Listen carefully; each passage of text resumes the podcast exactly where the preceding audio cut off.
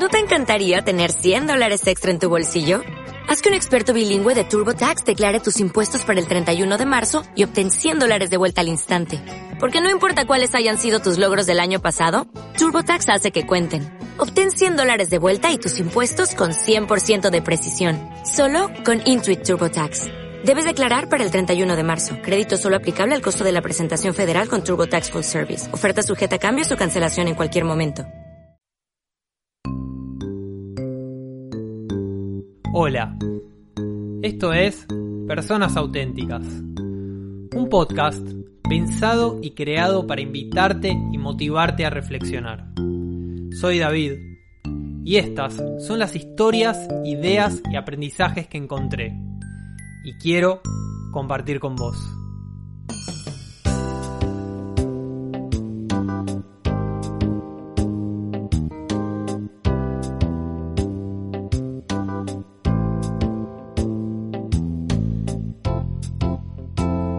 Bienvenidos a Personas Auténticas, bienvenidos a un nuevo episodio de este programa, de este show que tanto disfruto y me encanta hacer.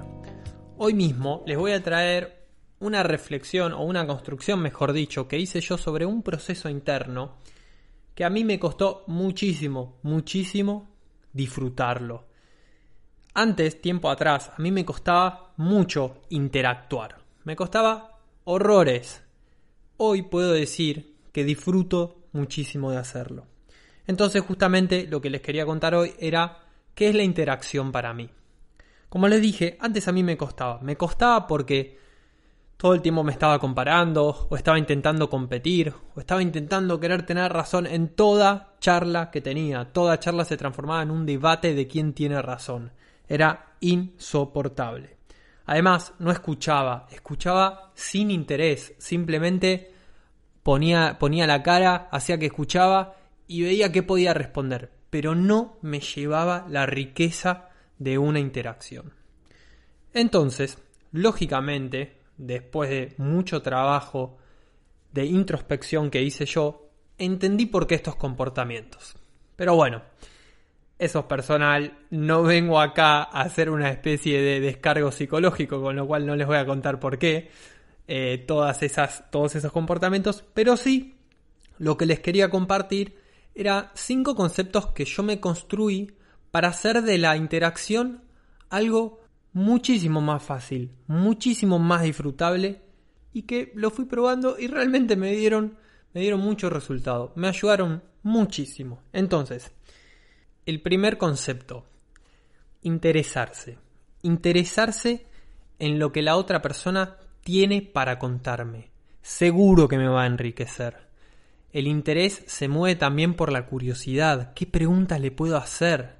La curiosidad es la motivación de la atención. Cuanto más interés le pongo en la interacción, mayor va a ser la atención y mayor va a ser los aprendizajes que me pueda llevar.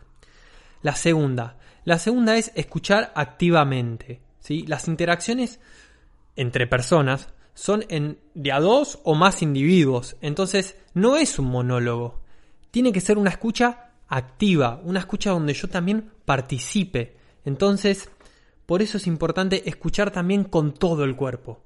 Escuchar y observar dónde pone los tonos de voz, dónde hace los énfasis, qué está diciendo con el cuerpo, cuáles son las gesticulaciones que hace.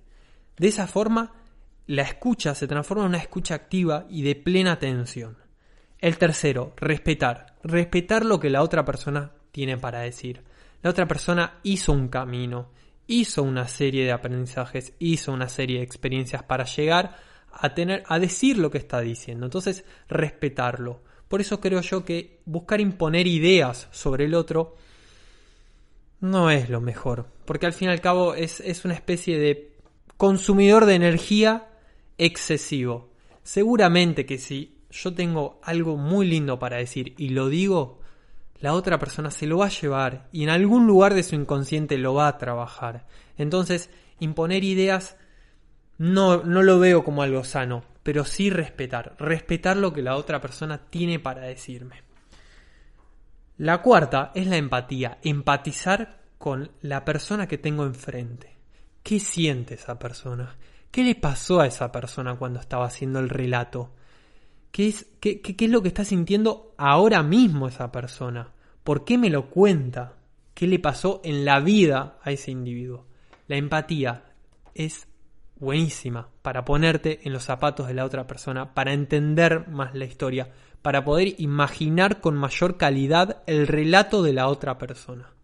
Por supuesto, la empatía requiere de reconocimiento de las emociones, requiere de un, muy, de un trabajo muy intenso anterior, pero la empatía la podemos hacer todos, la tenemos todos, la empatía.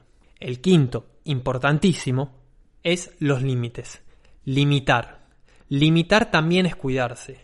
A veces puede pasar que estás enfrente de una persona que no se da cuenta y se transforma excesiva, se transforma en un exceso, te invade, te abruma, te hace entrar a todo su mundo interior. Y a veces, limitar ese acceso al mundo interior es cuidarse, porque vos no te podés hacer cargo ni escuchar los problemas de todo el mundo.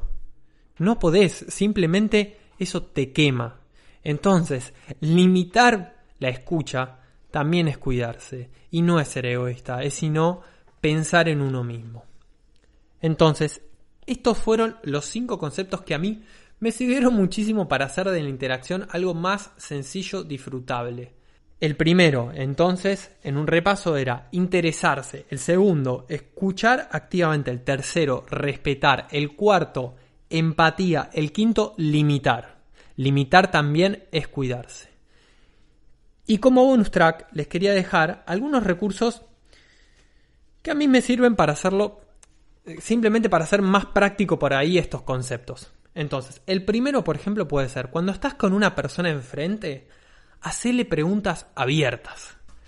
Obvio que las preguntas cerradas sirven, no estoy diciendo no las hagas, pero trata de concentrarte en aquellas preguntas que impliquen respuestas bien amplias, bien profundas, que puedan abrir un montón de temas nuevos en la conversación. También te invito a que imagines el relato de la otra persona. Armate esa película en la cabeza de lo que la otra persona te está diciendo. De esa manera lo vas a vivir de una manera muy, muy interesante y muy atrapante. La otra es respirar. En medio de una interacción, si tenés que respirar y que se note, hacelo. Respira para calmar los impulsos de respuesta.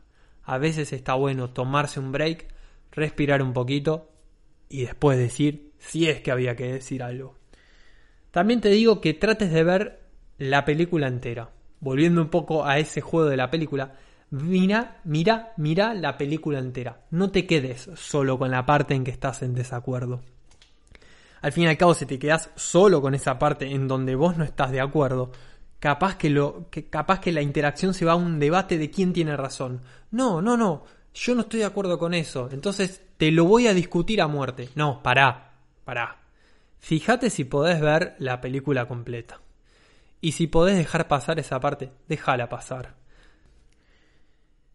Para limitar una conversación, preguntas que cambien rotundamente el tema. Ya está, no puedo escuchar más de esto, necesito que cambiemos el tema. Necesito cambiar. Si esa no funciona, hace una cosa. Cerrás los oídos y te pones a pensar en qué podés almorzar mañana, en que te podés ir a correr, en que tenés que hacer una cosa para el trabajo, que tenés un proyecto, o te pones a cantar una canción en tu cabeza, lo que quieras. Y por último, cuando terminas una interacción, cuando terminas una charla, cuando te vas de una reunión, con distintas personas, si tenés el tiempo, si tenés el espacio, si tenés las ganas, hacer, hacer una reflexión sobre lo que acaba de pasar, sobre lo que se charló, sobre lo que se discutió, sobre cómo se, se, plasmaron las ideas, lo que haya sido, que, que, haya pasado en esa interacción.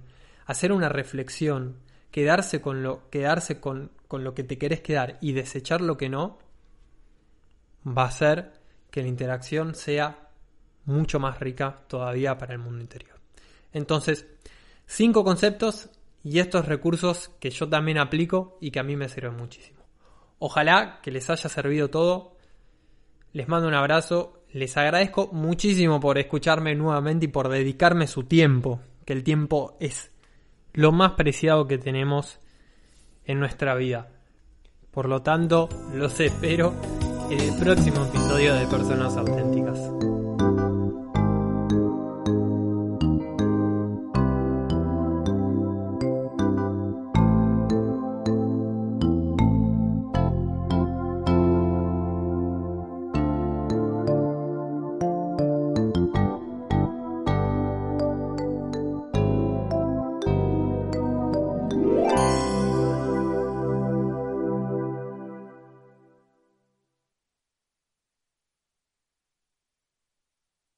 Dale más potencia a tu primavera con The Home Depot.